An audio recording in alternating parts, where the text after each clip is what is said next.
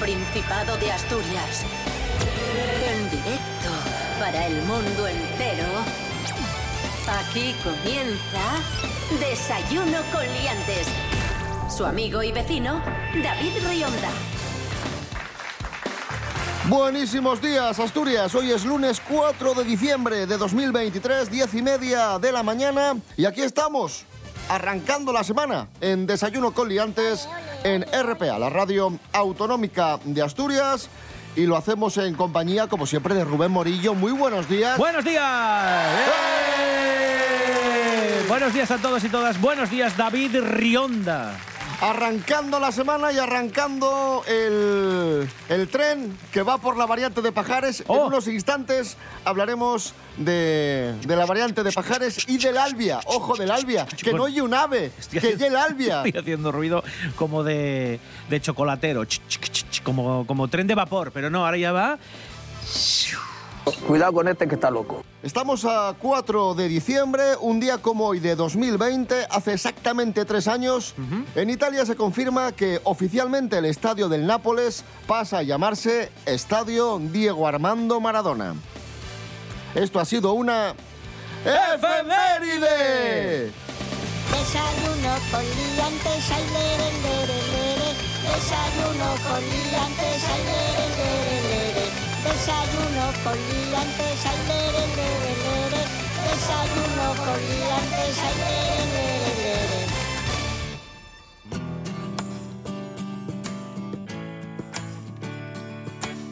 lere. Desayuno con liantes.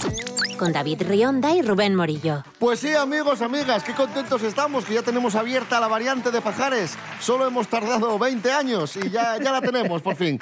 La semana pasada, inauguración por todo lo alto, estuvieron todos. Estuvo el presidente del Principado, Adrián Barbón, el presidente del gobierno, Claro. Pedro Sánchez. Estuvo el rey Felipe VI también. Hombre, independientemente de que ahora, bueno, nos lo tomemos un poco a broma, este fin de semana, por cierto, pasado, eh, claro, los primeros viajeros que han podido eh, ir de fin de semana a Madrid rapidino y cómodos, porque en el tren se Esto- va muy cómodo, ¿eh? Un poco más de tres horas. Hmm, de momento, ¿eh? Esto, este tiempo va a bajar.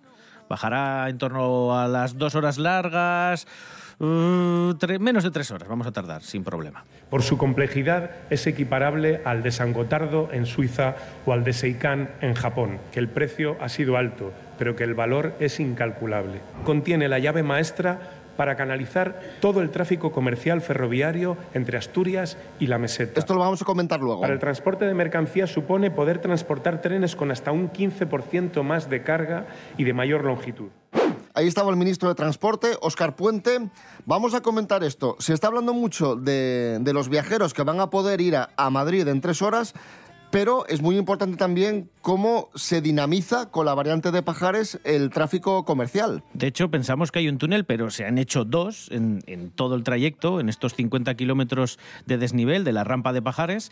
Y la importancia de que tengamos doble tubo es que se pueden usar para, bueno, pues para que haya más capacidad en estos trenes, pero sobre todo porque de momento y, y estos días se está utilizando uno de los tubos para pasajeros y el otro, el otro túnel, para mercancías. Y esto es súper, súper importante, sobre todo para una región muy industrializada como la nuestra, para evidentemente poder exportar de una forma más económica. Decía el presidente del Principado, Adrián Barbón, que se reducen los costes de exportación ahora, o de transporte, mejor dicho, en dos tercios.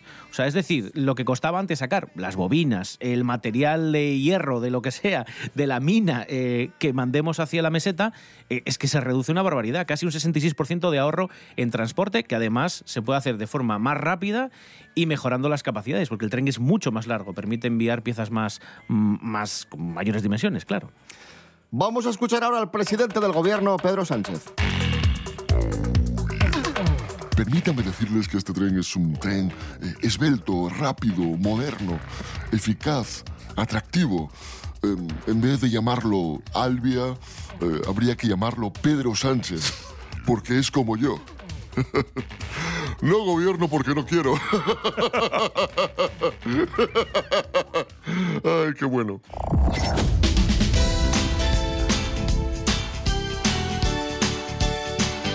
Y echando un vistazo a la historia, lo que comentábamos antes, ¿no? Que nos tomamos un poco a risa esto de, de los 20 años, porque es una obra que llevamos mucho tiempo esperando, que se ha ido retrasando por la complejidad que, que albergaba. Fue hace 20 años, en 2003, cuando el entonces ministro de Fomento Francisco Álvarez Cascos presentaba el proyecto con un coste de 1.085 millones, que después se triplicó prácticamente. Más de 4.000, sí, sí. Después, en febrero de 2004, Francisco Álvarez Cascos otra vez colocaba la primera dovela con la promesa de que en 2010 Asturias y Madrid estarían conectadas en dos horas y media. Ya veis que no fue así. Y tuvo mucha polémica esta colocación de la primera dovela porque el Partido Socialista consideraba que esto era un acto de propaganda, ya que estábamos muy cerca de las elecciones generales. Por cierto, elecciones generales que ganó José Luis Rodríguez Zapatero porque en marzo de 2004, como sabéis, fueron los atentados del 11M que cambiaron totalmente las tornas, ¿no? que dieron un vuelco electoral, ya que todas, eh, todos los sondeos eh, daban por ganador a Mariano Rajoy. Y después Zapatero también dijo que esto iba a llegar en 2010, pero bueno, ya veis que no llegó en 2010, que llegó en 2013. Pero bueno, el caso es que que al fin y al cabo ya tenemos variante de Pajares. Bueno, otro que ha querido opinar sobre la apertura de la variante es el expresidente del gobierno, eh, Mariano Rajoy. Hombre, Mire usted, un tren es un tren, eh, un ave es un ave. eh, y mire usted, ¿qué quiere que le diga? A mí me gustan los trenes y me gusta también salir a caminar y me gusta ir a comer con mis amigos. Eh, ¿Qué decir? ¿Y este año el Sporting qué? Ascenso directo. Mary Coletas, buenos días. Hola, buenos días. Estás indignada con el programa La Sexta Clave, que también informó de la apertura de la ¡Qué variante, vergüenza! pero pusieron un mapa de Asturias un tanto discutible. ¿Qué pasó? Que, que no lo miraron, que no miraron el mapa, ni miraron cómo se llamaban los pueblos de Asturias, y todos los pueblos estaban estupendamente indicados. Madrid, Palencia, Valladolid, León. Eso en Madrid lo tienen claro. Pero luego era llegar a Asturias y ni puñetera idea. Pusieron que paraba en Nieves, Nieves. no Mieres, Nieves con V, Nieves. Y el pueblo al que llegaba la alta velocidad, según ellos, era Pola de Lona. ¿Cómo? Pola de Lona. No Pola de Lena o la Pola. No, no, Pola de Lona. Pero vamos a ver, pero qué, pero, pero esto quién lo hizo? Porque esto tendrá algún autor. No, esto alguien lo hizo.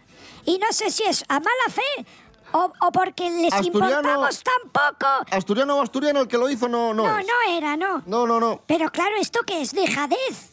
Dos fallos en, en el mismo mapa, curiosamente y solo en Asturias. ¿Qué va? ¿A mala baba? ¿O es que les importamos tan poco que jamás han...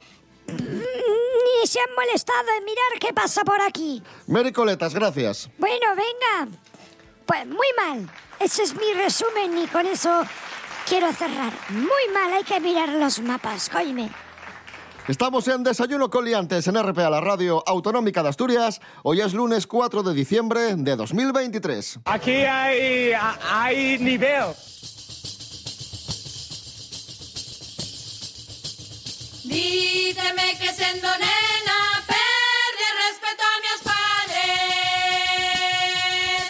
Crece el interés por aprender a tocar la pandereta. Sí, eh, nada, están los profesores de, de, pande- de pandereta y sobre todo de instrumentos tradicionales asturianos asombrados. ¿Qué es eso? Ah, eres tú tocando la, bueno, la pandereta. Es lamentable. Sigue, sigue. No, no, no, ya, ya. Bueno, pues nada, que están los profesores, como digo, de música tradicional asturiana asustados porque dicen que han visto como en los últimos años y, y más en estos últimos meses, recientemente, hay un montón de gente que se está apuntando para aprender pandereta, gaita, eh, bigulín, todo este tipo de instrumentos muy, muy nuestros. De hecho, en la Asociación Culturales contra el Reigaño de Yaranes, en Avilés, dicen que, que tienen con 50 alumnos y que cada día hay más gente interesada en, en aprender, por ejemplo, in- instrumentos como la pandereta. Vamos a escuchar a uno de los profesores, a Ramsés Yesies, profesor de pandereta, que dice que hay un auge terrible con, con, este, con este instrumento, con la pandereta en concreto. Evidentemente, hubo un boom nos últimos años de xente que se apuntou nuevo. Estamos eh, baraxando cifres que non se baraxaron yo creo que nunca. E un sentir general, eh, entre todo el profesorado. Creo que, que hay una realidad. Yo creo que eso, que hay un boom de la, de la panda. Y te preguntarás, ¿y por qué hay un boom de la pandereta?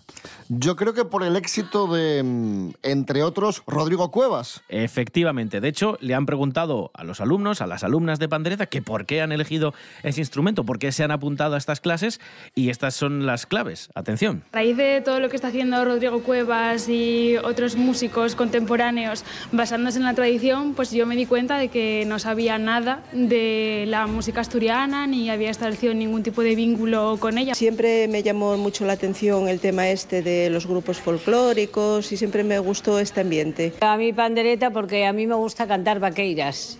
Bueno, pues mira, ahí tenemos dos vertientes, ¿no? La gente mayor que quizás quiere aprender un instrumento para acompañar canciones que ha escuchado toda la vida, como esta señora que decía que le gustaba cantar vaqueiradas y que, bueno, pues está muy bien acompañar con la pandereta. Gente que le gusta la música tradicional o la cultura y, es una forma de, de aprender o de acercarse. Y la gente joven, y esta es la clave, y es lo que mencionabas, que ha visto a Rodrigo Cuevas, que ha visto a Tanxugueiras, que ha visto como grupos que en principio no serían los famosos, los poblos que están de moda, sí que pueden llegar a estarlo y no tiene por qué reñirse la tradición con la modernidad, ¿no?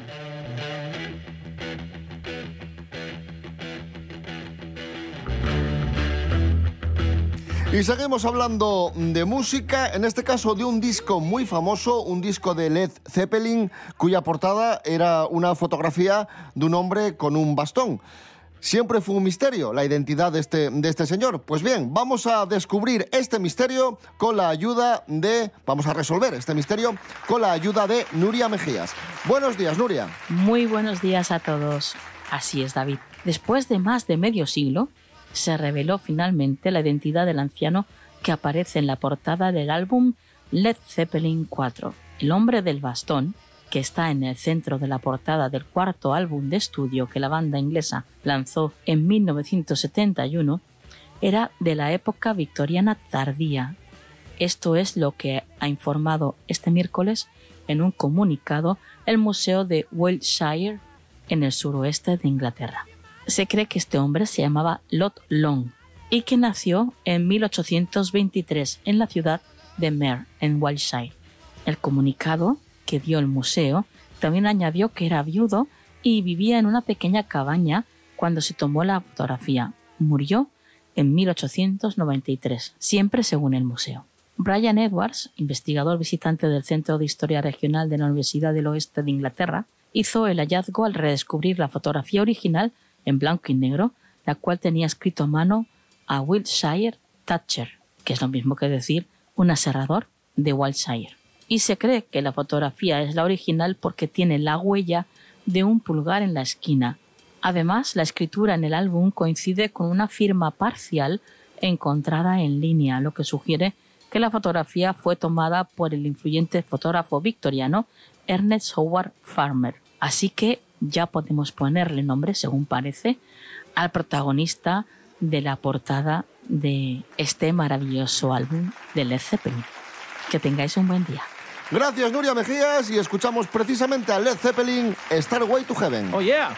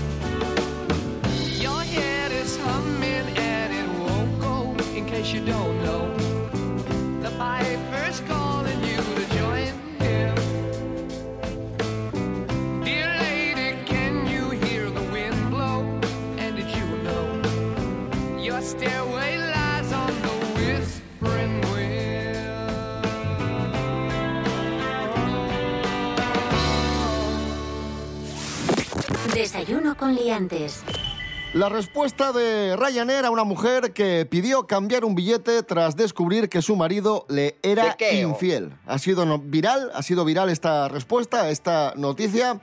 Ya sabemos que los community managers de Ryanair son bastante irónicos y tienen respuestas muy, muy originales. El último ejemplo lo protagoniza una mujer que escribió en redes sociales a la compañía para pedirle que le cambiaran un billete después de enterarse de que su marido le era infiel. Hola, reservé vuelos para que mi esposo y yo nos fuéramos de viaje. Acabo de enterarme de que está teniendo una aventura. ¿Pueden reembolsarme los vuelos o al menos cambiar mi nombre por el del amante? Preguntó la, la mujer. Y fieles a su estilo, los responsables de las redes de Ryanair respondieron... Llevar carga emocional cuesta más en un juego de palabras con el término baggage, que puede significar tanto equipaje como cargas o bagaje. Ya lo que hay. Pues ahí está, ¿no? Pero bueno, que no son los únicos los community managers de, de Ryanair los que responden de forma ingeniosa. Otros muchos community managers han hecho lo mismo. Y yo creo que acerca mucho a la gente a, a la marca, al producto. Sobre todo si te contestan de forma simpática. Mira, eh, hemos hecho una recopilación, hay uno muy simpático de Netflix, este lo recordará mucha gente porque era un chico que decía, por favor, necesito un justificante, le enviaba el mensaje a Netflix, para que este 2017 pueda ver todas las series que vais a estrenar y poder verlas tranquilo. ¿Y qué hizo Netflix? Bueno, pues contestó a este muchacho y le mandó precisamente un documento, una especie, para que os hagáis una idea, de justificante médico, en el que venía el logotipo de Netflix y ponía justificante postmaratón. Y decía el documento, justificamos que el señor, y dejaba un espacio para que pusiera su nombre, llega tarde debido al maratón de, y otro espacio para que pusiera qué serie estaba viendo, realizado durante la noche de ayer en Netflix causándole insomnio. Disculpe el retraso, aparece la fecha y aparece un sello, como si alguien lo hubiera, pues eso, con un sello de tinta, los típicos sellos de caucho, que lo hubiera sellado en el que se ve que pone justificante médico farmacológico de Netflix. Hay otra también muy simpática con la que nos vamos a quedar, a la que le llevé muchas críticas, que es la cerveza Cruz Campo, que quizás aquí en el norte nos sabe poco, es poco intensa, pero en el sur se vende muchísimo porque hidrata muchísimo y hay gente que hace las bromas de que, ah, Cruz Campo es agua. Bueno, pues esto se traslada a las redes sociales y hay gente que, bueno, ataca las campañas de Cruz Campo campaña, por ejemplo, sabor intenso y equilibrio perfecto. Y gente que contesta, sabor perfecto a pis de gato. Y contesta Cruzcampo, que sepas a qué sabe el pis de gato ya de por sí no es muy normal.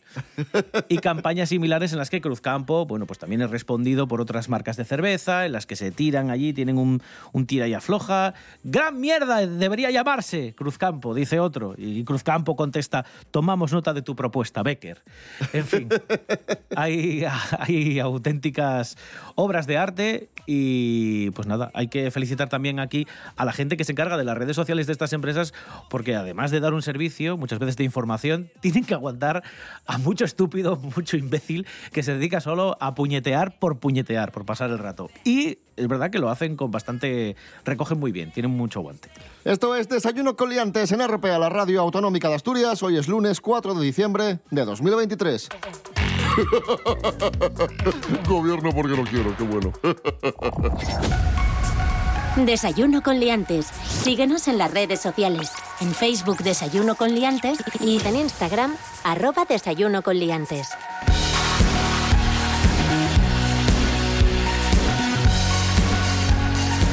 Tenemos los resultados de un estudio muy curioso. Estupendo. Que revela lo siguiente. Con sueño compramos mal. Silvia Meana, buenos días. Muy buenos días, David. ¿Cómo estamos?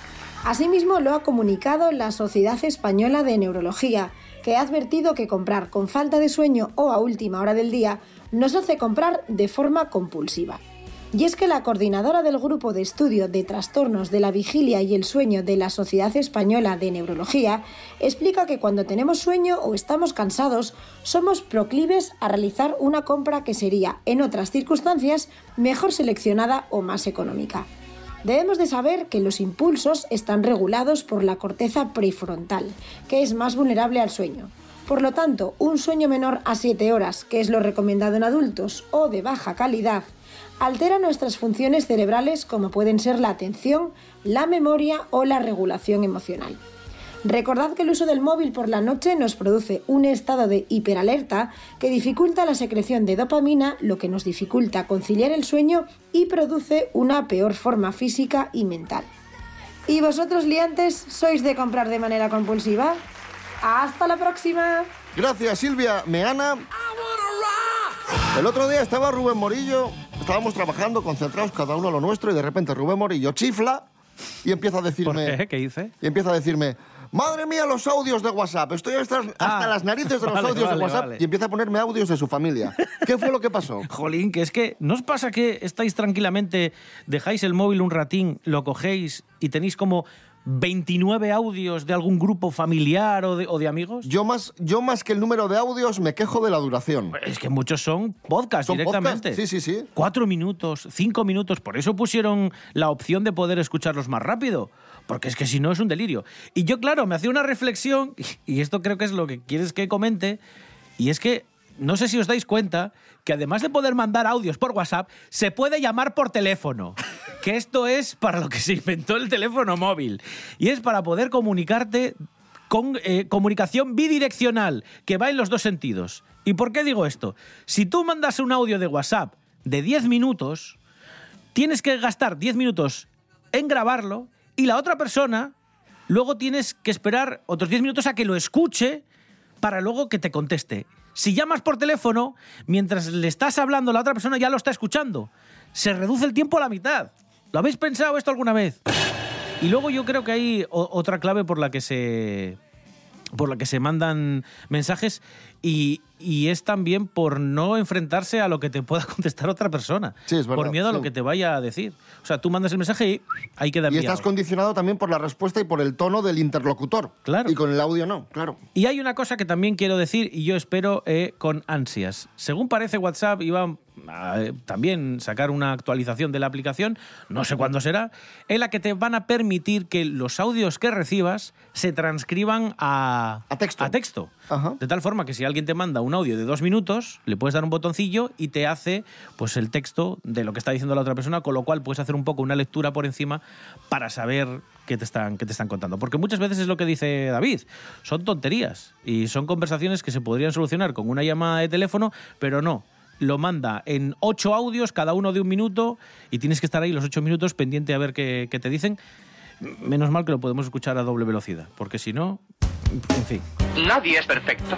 Vuelve Maná y vuelve a España. Maná ha anunciado la celebración entre junio y julio de 2024 de nueve conciertos en España dentro de su gira mundial México lindo y querido. Estarán en Barcelona, en Valencia, en Murcia, en A Coruña, Bilbao, Las Palmas y Chiclana de la Frontera. Escuchamos a Maná, Ángel de Amor. ¿Quién te cortó las alas, mi ángel? ¿Quién te arrancó los sueños hoy?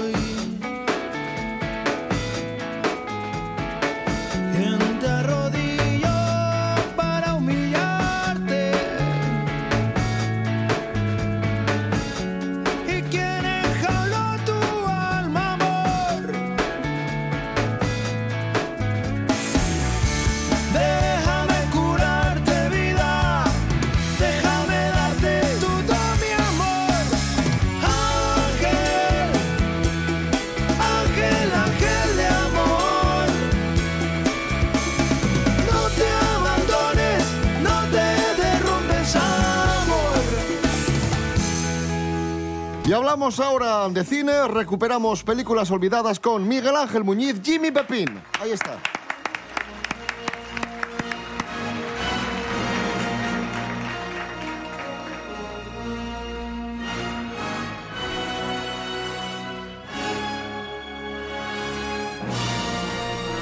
Hoy nos vamos al año 1995 con uno de los primeros papeles de Antonio Banderas en Hollywood, junto a Sylvester Stallone, Asesinos. Miguel Ángel Muñiz, muy buenas. Buenas, hombre, ¿cómo estamos? Pues nada, aquí tenemos una película muy, muy interesante de la que yo guardo muy buen recuerdo. Asesinos, Sylvester y Antonio. Sí. Que se hicieron muy colegas, además. Sí, luego hicieron varias películas juntos. Es una película de, de Richard Donner que falleció hace, hace poquito tiempo. Y bueno, es curioso porque esto parte de un guion de los hermanos Wachowski, bueno, ahora hermanas Wachowski, las, las creadoras de Matrix y, y alguna que otra ponzoña después. Y sobre esa base, eh, bueno, pues luego se reescribió el guion y demás, pero quedó una cosa que es bastante europea, a pesar de, de todo, y parece más una película de gángsters de estas películas de los 60, 70 más bien, que hacía, que hacía gente como Jean-Pierre Melville, por ejemplo, con Alain Delon y otros actores similares, un poco por el tipo de personajes, así como muy parcos en palabras, muy solitarios, ¿no? Casi como, como que están fuera de la, de la sociedad de alguna manera y que muchos se dedican al mundo del crimen. Y parece, es curioso porque realmente la película es como, parece un vehículo de lucimiento para los dos protagonistas, pero luego es como un ejercicio así de tensión y de... Sí que tiene relativamente poca acción en cuanto a tiroteos, explosiones, todo eso. Es más una película bastante más contenida, más hasta cierto punto de personajes. Y bueno, sale Julian Moore también en uno de sus primeros papeles importantes. Yo creo que tiene bastantes elementos así interesantes, aparte de, bueno, del- de, lo que es el duelo, digamos, entre estos dos personajes, ¿no? Que son como un asesino a sueldo que está ya a punto de retirarse y uno que es más joven y que quiere como comerse el mundo y demás, ¿no? Y ya te digo, yo creo que parece, casi más, parece más un producto europeo que americano, ¿no? Y Antonio Banderas, yo creo que en esta película estaba bastante bien, ¿no? Sí, quizá el mayor problema de Banderas en esta película es que se dobló a sí mismo y no lo hizo demasiado bien y a partir de aquí ya nunca más se volvió a doblar a sí mismo que yo recuerde. Y claro, en versión original, bueno. Pero reconocido por él, que... Sí, sí, reconocido Sí, sí, por sí. él. Él creo que después de Filadelfia, que se tuvo que doblar muy rápido, creo que no acabó muy contento y con Asesinos es como que dijo, bueno, mira, esto yo ya no... O sea, me resulta muy complicado. A ver, supongo que ahora tiene mucha más experiencia y demás, ahora igual le resultaría más fácil, ¿no? Hacerlo, pero... Sí, es... Quizá la versión original esté mejor, aunque bueno, el doblaje tiene ciertas frases que son como ya como muy míticas, ¿no? De la gente que la vio en su momento, como que te acuerdas de ellas y tal, pero pero creo que es un trabajo a lo mejor que con el doblaje como que parece peor. O sea, vista en versión original, creo que, que Antonio Banderas no hace una interpretación mala, lo que pasa que tiene muchos tics, muchas exageraciones, muy rollo de la línea de Nicolas Cage, ¿no? Para que nos entendamos. Sí, Ese tipo de tal. Pues ahí está. Año 1995, tomad nota, Estalone, Banderas, Asesinos. Miguel Ángel Muñiz, gracias. Venga, chao.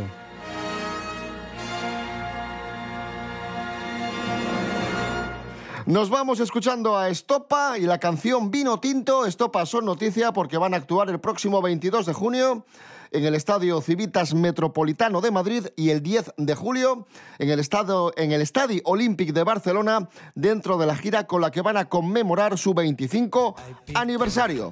Estopa Vino Tinto.